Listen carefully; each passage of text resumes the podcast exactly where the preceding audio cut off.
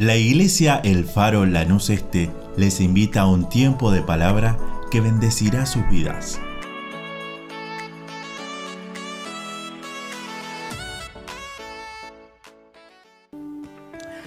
Dice el libro de Adías, el único capítulo, ¿sí? tiene 21 versículos. Tengo dos minutos para hablar por versículo, así que estamos en 42, 43, una chapa 45. Allá levanta la mano, dice 50, pero en 30 lo liquido. Vamos todavía. Dice la palabra de Dios así, versículo 1. La visión de Adías. Jehová el Señor ha dicho así en cuanto a Edom hemos oído el pregón de Jehová. Mensajero ha salido, ha sido enviado, perdón, a las naciones. Levantaos y levantémonos contra este pueblo en batalla. Amén. Toma asiento, hermano querido. La historia viene de muy lejos, viene del Génesis, porque Edom es un pueblo salido de los lomos de Saúl. Y al decirte Saúl te estoy diciendo de Risca, su mamá. Aquellos hermanos que estaban en la pancita de su mamá y dice la escritura que allí ya peleaban. Imagínate. Yo no sé si vos alguna vez peleaste con tu hermano. Espero que no. Algunos sí, otros mejor ni hablar. Y otros seguimos peleando. Amén. No, no, no mientan. Pero en serio, en serio, estos en el vientre de su madre ya tenían por qué pelear, ya tenían de qué agarrarse. Dice la Biblia en el libro de Génesis que, Jacob sale agarrado del talón de su hermano. Había bastante problemas entre ellos, aún así, en esa pequeñez de panza. Pero ¿qué dice la escritura? Jacob, su significado quiere decir el que sigue, el que busca la oportunidad, el que busca el llamado. Por eso la escritura lo define como el que busca ser llamado por Dios para el pacto abrámico. ¿Qué quiere decir esto? te bendeciré y serás de bendición. El que te maldijere, yo lo voy a maldecir. Así de sencillito. Era un pacto de juicio al cual tenían que obedecer, el cual Jacob buscaba. ¿Por qué digo Jacob? Porque Saúl despreció, despreció su primogenitora, eh, primogenitura, perdón. Y esto tiene un contexto muy fuerte en la palabra porque tenía muchísimos beneficios. Pero ¿qué pasó? Por causa del hambre, la necesidad, el engaño, el tipo vendió la primogenitura, dijo, ¿de qué me vale esto? ¿De qué me sirve? Más sí, toma. Y así le fue. Así le fue. Y dice la escritura, versículo 2, He aquí pequeño te he hecho entre las naciones, serás abatido en gran manera. Disminuto. Van a ser unos poquitos, pero son más que suficientes para hacer guerra hasta el último día. Y este tema lo quería traer, porque como hermanos, hermanos en sangre, hermanos en Cristo, no podemos estar en guerra. No debemos, debemos de amarnos, debemos de ayudarnos. Y nada de esto ocurrió entre ellos. Por eso es importante que sigamos leyendo. Dice, la soberbia de tu corazón te ha engañado versículo 3. Dice, tú que moras en la hendidura de la peña, en tu altísima morada, que dices en tu corazón, ¿quién me derribará tierra? Dice, si te remontares hasta el águila, aunque entre las estrellas pusiere tu nido, de allí te voy a derribar. Ese es el espíritu del anticristo. Por eso quería marcar esto. Se ensorberbeció. Ese yo fue muy grande, se estiró se explayó y quiso llegar y poner su nido allá arriba. Y este es un tema que se refiere también a Lucifer, que estando allá en el cielo dirigiendo la alabanza se agrandó el chabón y allá fue derribado. Por eso dice la palabra, si pusieres tu nido allá arriba, de allá te voy a mandar abajo. Esa es la actitud que tuvo Esaú, los hijos de Don. Dice versículo 5, si ladrones vinieren a ti, o robadores de noche, ¿cómo ha sido destruido? ¿No hurtarán lo que les bastase? Si entraran a ti vendimiadores, ¿no dejarán algún rebusco? Seguro que sí. Pero el espíritu de Saúl sabe que era exterminar a su hermano, no dejarlo con nada. Proféticamente es un pasaje y dice, tus aliados que, que comían contigo, que comían pan, que compartían, te han engañado, han puesto trampa.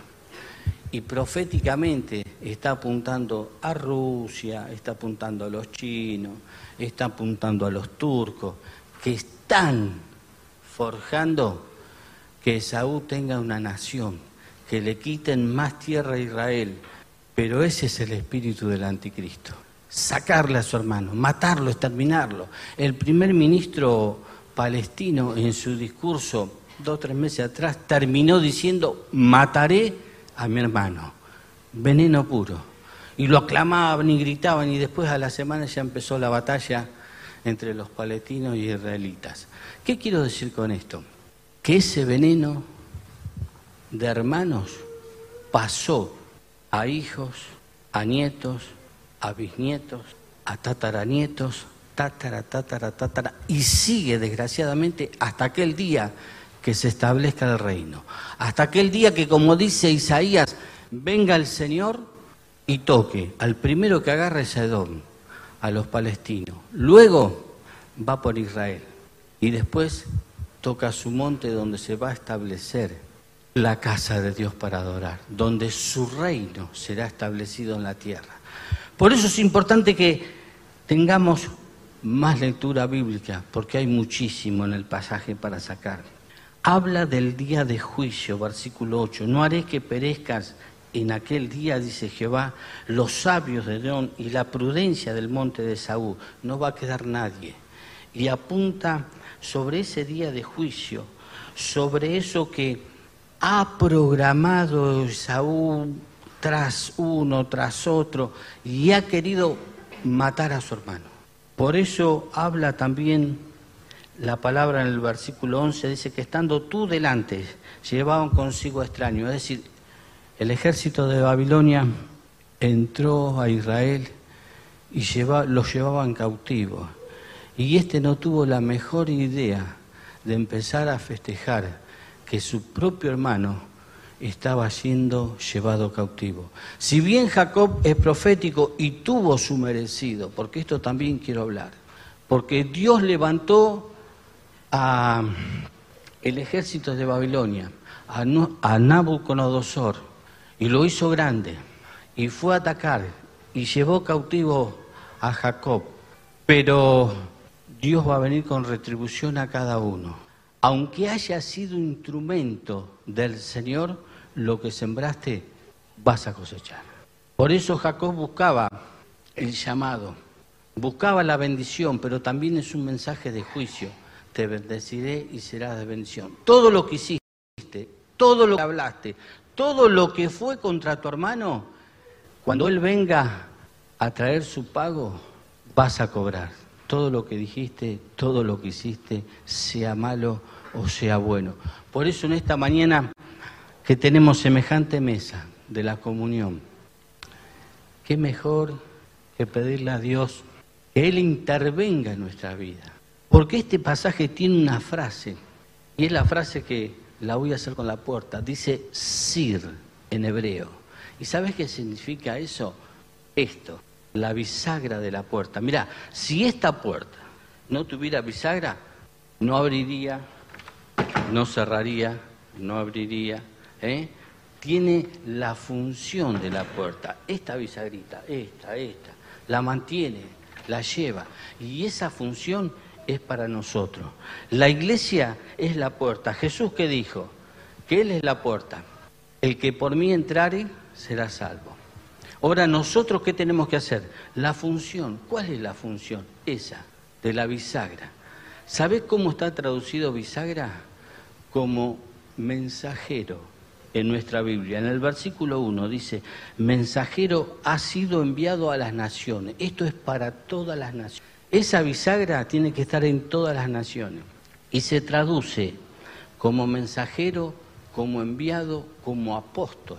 Por eso es importante que leamos las escrituras.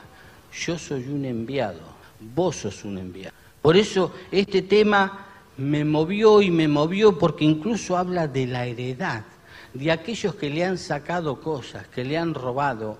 Dios cuando venga viene con retribución y a su pueblo le va a dar lo que se merece. La heredad, antes que venga el día del juicio, ellos la van a recibir. Y sabe que es algo que yo anoté, que en los pasajes tal, lo que pasa es que me corre la hora. Pero escuchá, si vos haces un cuadro signótico de todo lo que dice esta, este solo capítulo, todos los no debiste y los ni, te vas a asombrar porque te va a ayudar para el mañana. ¿Por qué? Porque ellos se pusieron a mirar, no debiste mirar.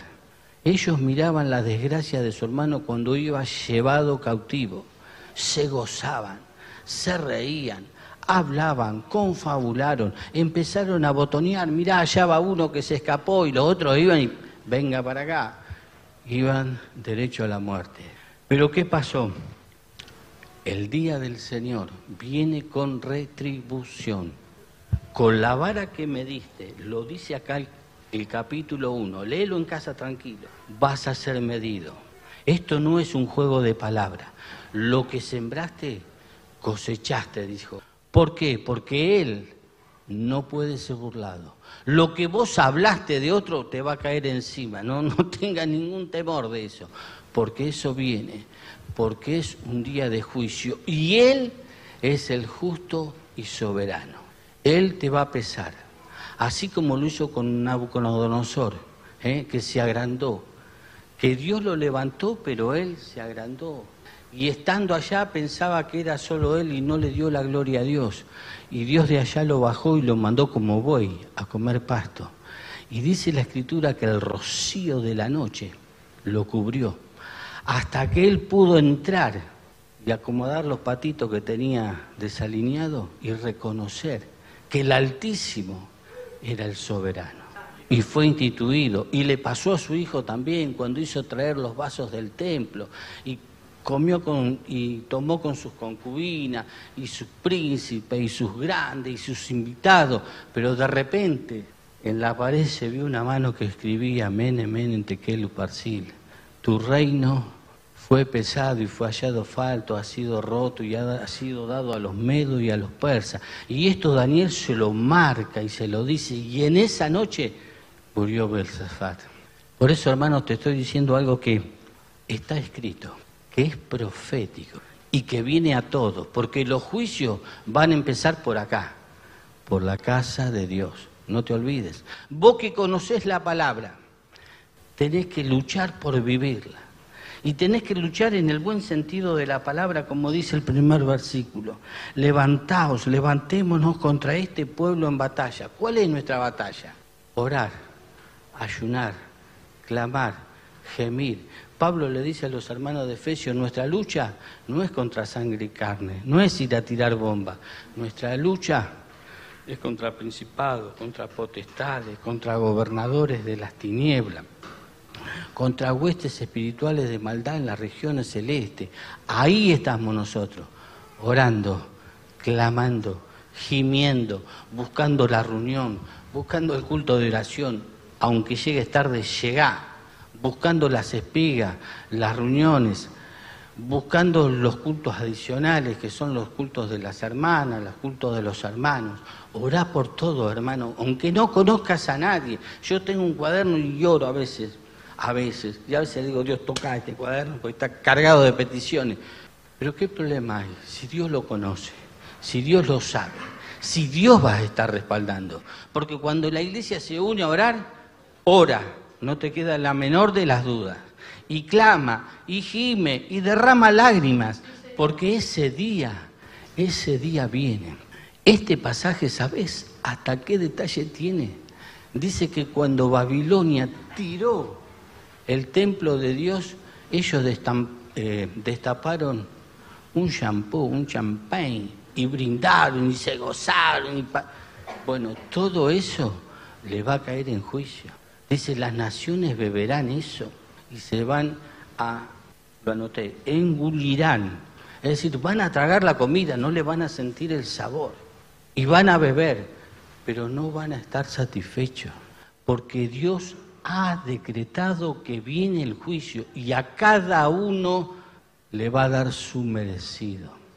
Es fuerte, pero ¿sabes qué quiero? Quiero ir al mensaje. Esto fue un preámbulo, pero mira lo que dice, se va a extender Israel. Antes que venga el día de juicio se va a extender. Va a llegar hasta Francia, va a llegar hasta España y se va a establecer el reino de Jehová en la tierra. ¿Cómo? No te lo puedo explicar, no sé, ni me doy cuenta, pero pensá que un día es como mil años para Él. Y mil años como un día, porque Él es todopoderoso. Y de las cosas imposibles es Él el especialista. Él es el que puede hacer. No te sé decir cómo, porque no sé, pero en su soberana voluntad está darle a cada uno lo que se merece. Por eso hoy no te preocupes por lo que te hicieron o por lo que te están haciendo o por lo que va a venir. Preocupate por acercarte a la mesa limpio. Arregla cuentas con Él. Decirle, Señor, yo tengo esto. ¿Vos sabés qué? Yo tengo esta deficiencia, yo tengo esta falta, yo tengo esta carga, yo tengo este yugo, hay algo que no me deja actuar en libertad, hay algo que expresarme bien, hay algo que me amarra, que me... Decirle a Dios, decirle a Dios en esta mañana gloriosa, decirle que antes de llegar a la mesa puedas arreglar cuentas con Él. Puedas decirle, yo necesito un toque, un renuevo, yo necesito estar libre, yo necesito volver a gritar, yo necesito volver a correr en libertad, a trabajar con ahínco, con pasión, a renovar mis fuerzas en ti, yo necesito ser el que era. Aquellas cosas que han pasado, no dudes en traerla al Señor y decirle, perdoname mi pecado, mi falta, lo que hablé, lo que dije lo que instrumenté, porque el Señor viene. Y hay dos cosas que siempre me, me ataron. con la vara que medís vas a ser medido y todo lo que ha salido de tu boca vas a tener que dar cuenta. Entonces, cuidado con los chistes, cuidado con las bromas, cuidado con, con aquellas cosas que a veces livianamente decimos y eso viene a golpearte. Porque en el día de juicio cada uno, el juez justo, le va a dar lo que se merece. Y hay algo que es inexplicable, pero vos sabés que para Israel ya le han robado tierra, le han robado de todo, pero antes que Él venga, Israel va a recibir su heredad.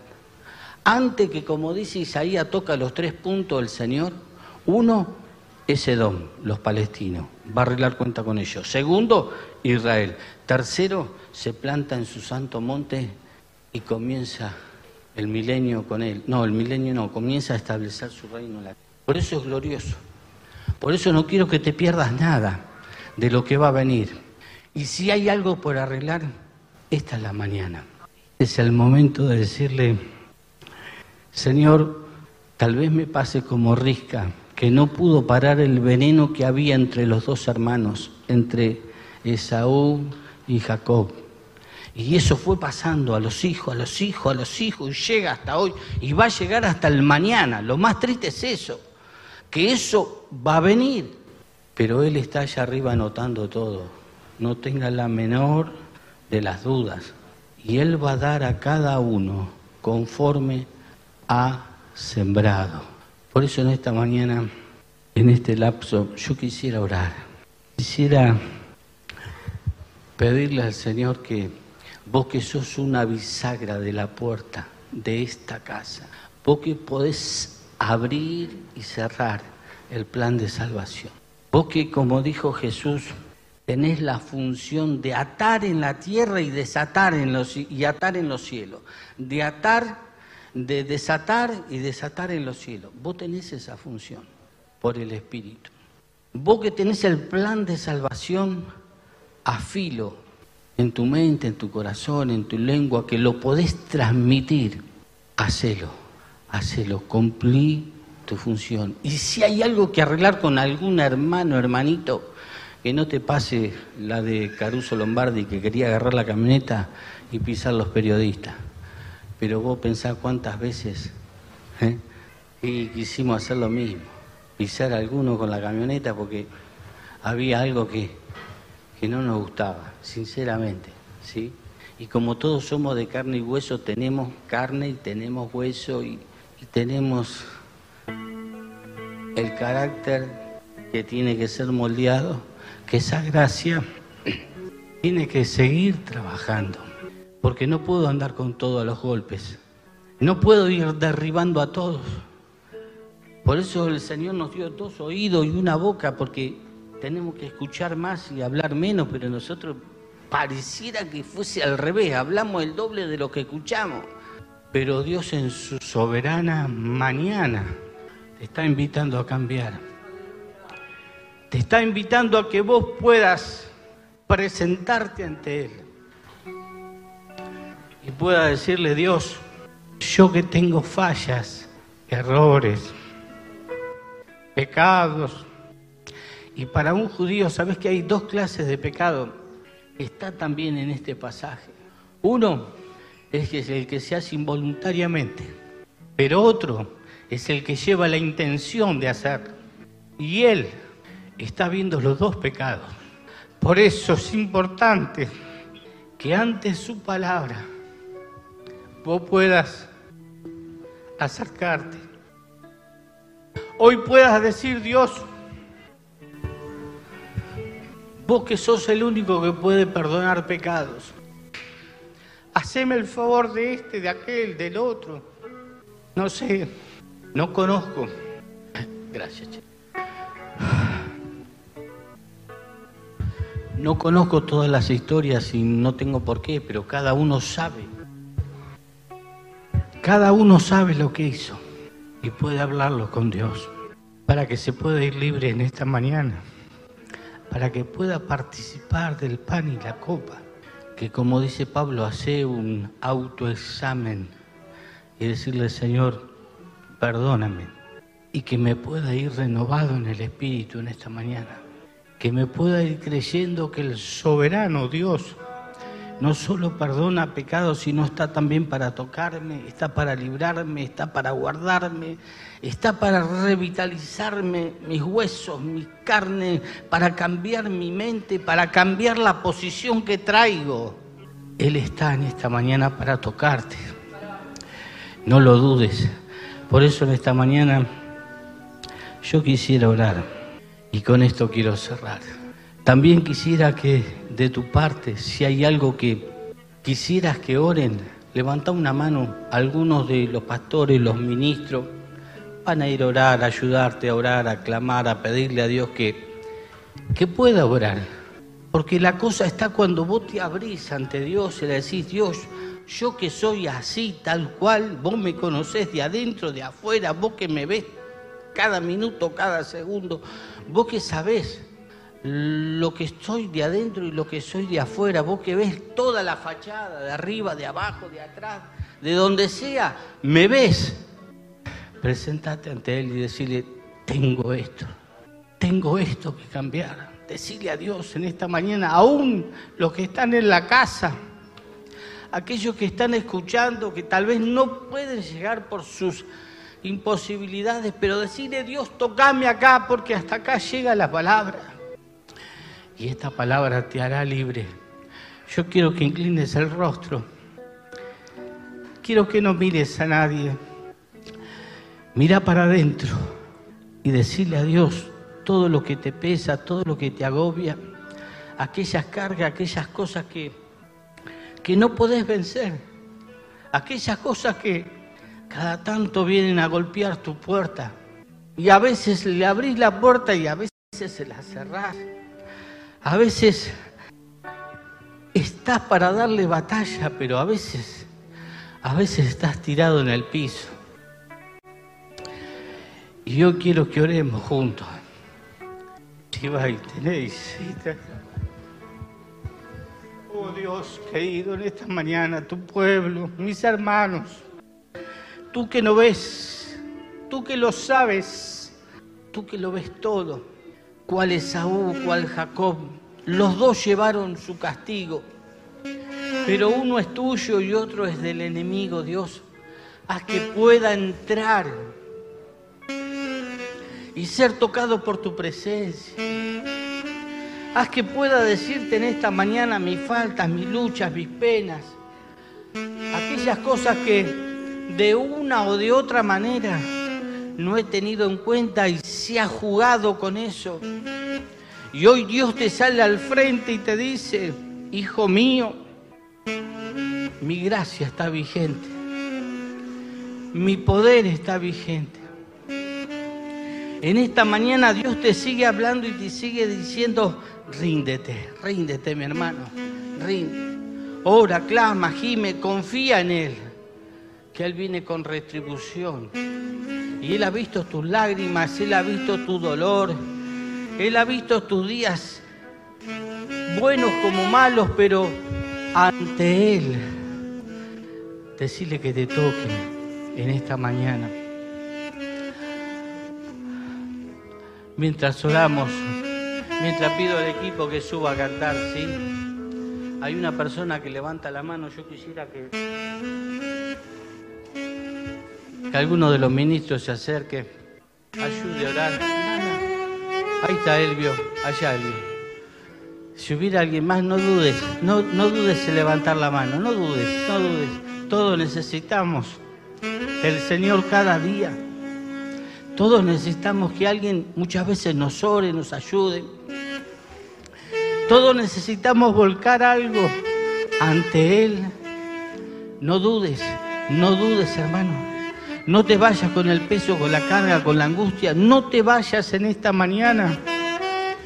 Disfruta de esta coinonía, esta comunión del uno con otro y ser renovado en el espíritu y llevate la bendición, porque este camino es de bendición o es de maldición. Porque el que te bendice será bendecido y el que te maldijere va a ser maldecido, dice el Señor. Porque es un camino de juicio que muchas veces no tenemos presente, pero Dios quiere bendecirte sin ninguna duda. Él no quiere la muerte de nadie, Él no quiere que ninguno se pierda. Por eso Él dijo, yo soy la puerta, el que por mí entrare será salvo. Pero como bisagra tenés que abrir esa puerta. Y muchas veces la bisagra se oxida, muchas veces la bisagra chilla, muchas veces la bisagra le falta aceite. Es una realidad de la puerta. Pero hoy Dios te sale al encuentro para que seas un vencedor, para que te lleves la victoria, mi hermano. En el nombre de Jesús, Padre, tocanos en esta mañana. Tocanos, tocanos. Que nos queremos presentar como si estaríamos frente a ti, mi Dios, vos que ves todo, que nada se escapa de tu mano. Tocanos, Dios, tocanos en esta mañana. Rompe ataduras, rompe ligaduras, rompe cadenas, rompe perjuicios, rompe Dios en esta mañana todo prejuicio, rompe todo yugo, toda carga, todo peso que el enemigo ha tratado de meter en tu mente, en el nombre de Jesús, derribalo, derribalo en el nombre de Jesús. Derribalo, mi hermano, derribalo en el nombre de Jesús. Abrí tu corazón y decirle, Dios, tocame en esta mañana, llename de ti. Dame toda la fuerza para esta semana, dame toda la fuerza para empezar un nuevo día, para terminar esta, esta semana que comienza con este hoy. Sea agradecido, sea agradecido. Sea agradecido, mi hermano, sea agradecido. En el nombre de Jesús te adoramos, te adoramos, te adoramos. Y mientras escuchamos el coro que cante, seguimos clamando, seguimos adorando, seguimos rogándole al Padre para que pueda ser libre en el nombre de Jesús.